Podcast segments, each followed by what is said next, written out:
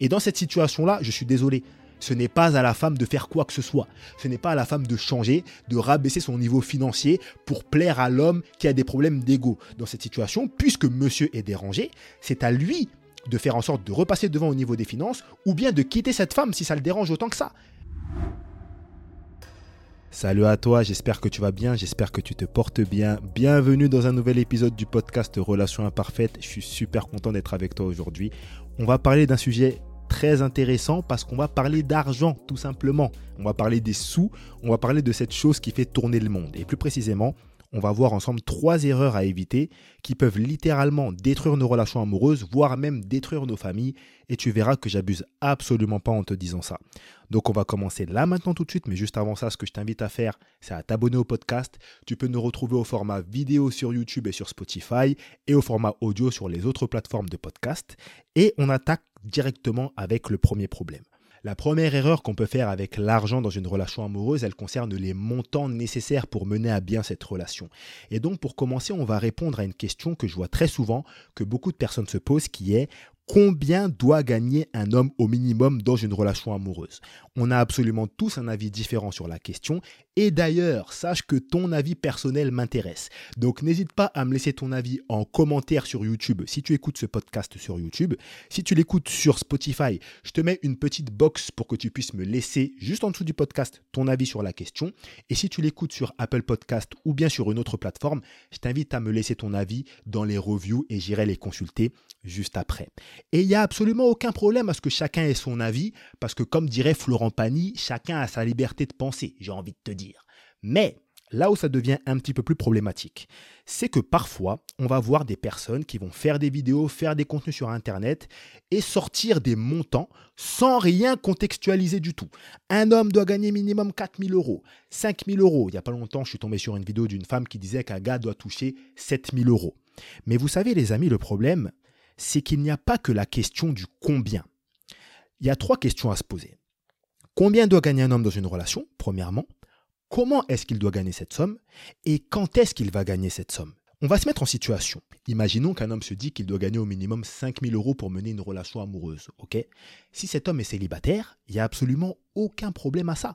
Le gars est solo, il a tout le temps du monde pour pouvoir travailler, développer des revenus complémentaires, un business ou quoi que ce soit pour pouvoir obtenir ces revenus-là. Si un homme est en couple avec une femme mais qu'ils n'habitent pas ensemble, c'est la même chose. Ils peuvent organiser des rendez-vous assez tranquillement. Il a tout le temps du monde pour pouvoir développer ses revenus. À partir du moment où un homme commence à habiter avec une femme, ça peut devenir problématique. Pourquoi? Parce que comme on l'a dit tout à l'heure, il y a la question du combien est-ce qu'il doit gagner, il y a aussi la question du comment est-ce qu'il doit le gagner et du quand est-ce qu'il va le gagner. Le quand est-ce qu'il va le gagner, c'est à quel moment de la semaine il va gagner ça, sur quelle plage horaire il va le gagner. Parce que clairement, une femme n'a pas que des besoins matériels. Une femme, a aussi des besoins en termes émotionnels et en termes d'attention. Et quand tu passes tout ton temps à travailler pour gagner plus d'argent, tu mets bien le côté matériel, mais tu délaisses le côté émotionnel. Donc, quand tu habites avec une personne, ça devient un peu plus compliqué, mais si vous vous organisez bien, ça reste relativement simple à gérer dans sa globalité. Mais par contre, les amis, à partir du moment où vous avez des enfants, les affaires peuvent sérieusement se corser. Pourquoi parce qu'en réalité, ce qu'il faut bien comprendre, c'est que les enfants n'ont absolument pas besoin de l'excédent monétaire que beaucoup de personnes cherchent à ramener dans leur vie. Les enfants ont besoin d'une seule chose, qu'on passe du temps avec eux. Alors oui, ils ont besoin d'argent, mais ils ont besoin d'argent sur les choses banales. Nourriture, toit, vêtements. À partir du moment où les enfants ont ça, la chose la plus importante pour eux, c'est le fait qu'on passe du temps avec eux. Moi, je suis papa, comme beaucoup de personnes, et je vais vous dire une chose, la seule chose qui intéresse ma fille, c'est qu'on arrose les plantes que je lui achète. Je lui achète des petits cactus là, tout ce qu'elle veut, c'est qu'on les arrose. On peut facilement tomber dans le piège où on se dit, il faut absolument que je gagne tant d'euros pour mettre bien ma famille, c'est que comme ça que je pourrais les honorer, etc., etc. Et donc, on va se concentrer uniquement sur l'aspect matériel. Et il y a beaucoup de gars qui sont dans cette situation-là où ben, ils ont un taf et pour gagner plus, ils vont avoir un revenu complémentaire. Un revenu complémentaire qui va leur prendre énormément de temps, qu'ils vont même pas faire depuis chez eux. Et donc, clairement, les gars vont passer toute leur vie au travail. Mais à côté de ça, les enfants, on les voit pas. Pas de temps passé avec la famille. Et ça, c'est très très compliqué. Et vous voyez, les gars qui font ça reproduisent un petit peu le même modèle qu'appliquaient nos parents à l'époque. Il n'y a pas longtemps, je discutais avec des amis et on s'est rendu compte d'une chose, c'est que quand on était petit, il y avait énormément de familles où le père, il n'était jamais là. On le voyait jamais. Il était au travail toute la journée. Il partait grave tôt, il rentrait grave tard. Et quand il rentrait, on connaissait le schéma. Le daron, tout ce qu'il veut, c'est rentrer, prendre son verre d'eau, prendre la télécommande, se poser devant les informations. Il a charbonné toute la journée, il est fatigué, le dérange même pas. Et pourquoi est-ce que c'était comme ça? Parce que nos parents, en tout cas pour nous, sont issus de l'immigration. Ils sont arrivés dans des conditions qui n'étaient pas forcément simples. Fallait se faire une place, fallait travailler au maximum, fallait nous envoyer à l'école, fallait payer le loyer. Pour certains, fallait sortir du foyer. Il y en avait certains qui n'étaient pas dans des situations régulières au niveau des papiers, donc ils n'avaient pas d'autre option. En tout cas, ils ne voyaient pas d'autre option à l'époque. Et pour tout ce que nos parents ont fait pour nous, on les remercie, il n'y a absolument aucun problème par rapport à ça. Mais le souci, c'est que à travers ça, il y a énormément d'enfants qui n'ont jamais noué de lien avec leurs parents. En fait, avec le père précisément. En fait, le père, dans beaucoup de familles, c'est juste une figure d'autorité. On sait que le daron, il est là, on sait que le daron, c'est le chef, le taulier de la baraque, et puis c'est tout. Mais les enfants et les parents, en tout cas le père, limite, ne se connaissent pas. Et je sais que dans certaines familles, ben, avec le temps, avec les années, quand les enfants ont grandi, ben, ça s'est fait. Mais moi, je connais des personnes qui ont mon âge et qui n'ont jamais noué de lien avec leur père. Tu vois? Et donc, ça, c'est quelque chose qu'on ne peut pas reproduire. Comme je l'ai dit tout à l'heure, nos parents à nous, ils n'avaient pas le choix. Mais nous, aujourd'hui, pour beaucoup qui sont nés en France, ou en tout cas qui ont grandi très longtemps en France, on ne peut pas faire la même chose. Parce que reproduire un schéma, c'est l'accepter et donc c'est plus une erreur en fait, c'est un choix.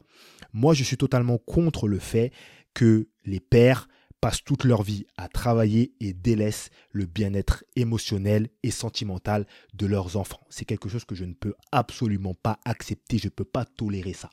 Il faut trouver un équilibre entre euh, les besoins matériels et entre les besoins émotionnels. Donc du coup, pour répondre à la question, est-ce qu'il y a un montant qu'un homme doit gagner au minimum dans une relation?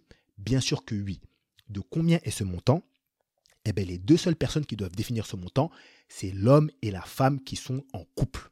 C'est les deux personnes-là qui doivent dire, en fonction des besoins qu'ils ont, en fonction de leurs obligations, en fonction de euh, leurs responsabilités, quel montant est-ce que l'homme doit ramener, par quel moyen est-ce que l'homme doit ramener cet argent-là, et surtout quand est-ce qu'il va travailler pour ramener cet argent-là? Parce que si, par exemple, le seul moment que tu peux passer avec ta famille, c'est le dimanche de 14h à 18h, et qu'à ce moment-là, tu te mets à aller travailler en plus pour pouvoir ramener de l'argent, sachant que tu n'es pas dans une situation de précarité extrême, ça va devenir compliqué sur le long terme. Ça va causer des soucis. Il y a des familles qui sont vraiment dans des situations où ils ont vraiment besoin de travailler parce que sinon, ils ne peuvent pas avoir d'eau chaude, ils ne peuvent pas manger, ils ne peuvent pas avoir un toit. Mais disons-nous la vérité, pour beaucoup de personnes qui sont dans nos situations, c'est travailler en plus pour avoir du confort, pour avoir une plus grosse télé, pour avoir un meilleur canapé, pour avoir un plus gros tapis. Mais si à côté de ça, il faut dénigrer euh, tout l'aspect émotionnel qu'on doit donner à nos enfants, ah non, ça je suis pas d'accord. On a trop vu de familles où les pères, ils ont tout misé sur l'aspect financier. Et qu'est-ce qui se passe? Ben quelques années après, ils se rendent compte en fait qu'ils connaissent pas leurs enfants. Les enfants ne calculent même pas le père. Et le père est très frustré dans cette situation-là parce qu'il se dit Punaise, mais moi j'ai travaillé, j'ai fait tout ça pour eux. Mais l'enfant n'avait peut-être pas besoin de ça à ce moment-là. L'enfant avait besoin d'une personne à qui parler, d'une personne avec qui jouer, d'une personne avec qui passer du temps.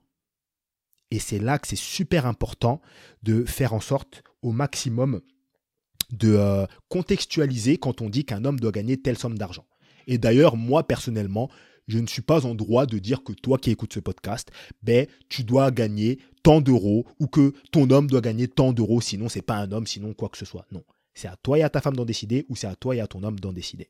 La deuxième erreur à éviter avec l'argent dans une relation amoureuse, c'est tout simplement le fait de se mettre en couple avec une personne en fonction de ses finances à un instant T. Faut pas oublier une chose, c'est que l'argent, le salaire, les revenus dans une vie fluctuent. Ce n'est pas une ressource définitive. Aujourd'hui, tu gagnes peut-être 2500 euros. Peut-être que dans deux ans, tu gagneras 5000 euros. Et peut-être que dans cinq ans, ben, tu gagneras 1500 euros. Parce que tu décideras de te lancer dans un business et le temps de faire ta clientèle, eh ben, tu n'auras pas trop d'argent ou peut-être que tu partiras vers un travail qui va plus avec tes passions et donc tu seras plus heureux mais tu gagneras moins. Et donc ça, c'est quelque chose qui peut évoluer dans la vie pour tout le monde, autant pour les hommes que pour les femmes. Et ce qui se passe souvent, c'est qu'on va voir une femme qui va se mettre en couple avec un homme parce qu'il a un certain salaire et elle se dit Ah, ça c'est un argument de choix pour se mettre en couple avec lui. Et il n'y a pas de problème par rapport à ça. Mais la question qu'il faut se poser, c'est si demain cet homme se fait licencier, s'il perd son business, s'il a un accident et qu'il n'est plus en mesure de ramener cette même somme d'argent sur la table qu'il avait lorsque tu l'as rencontré. Qu'est-ce que tu vas faire? Est-ce que tu vas rester avec lui? Est-ce que tu vas le quitter?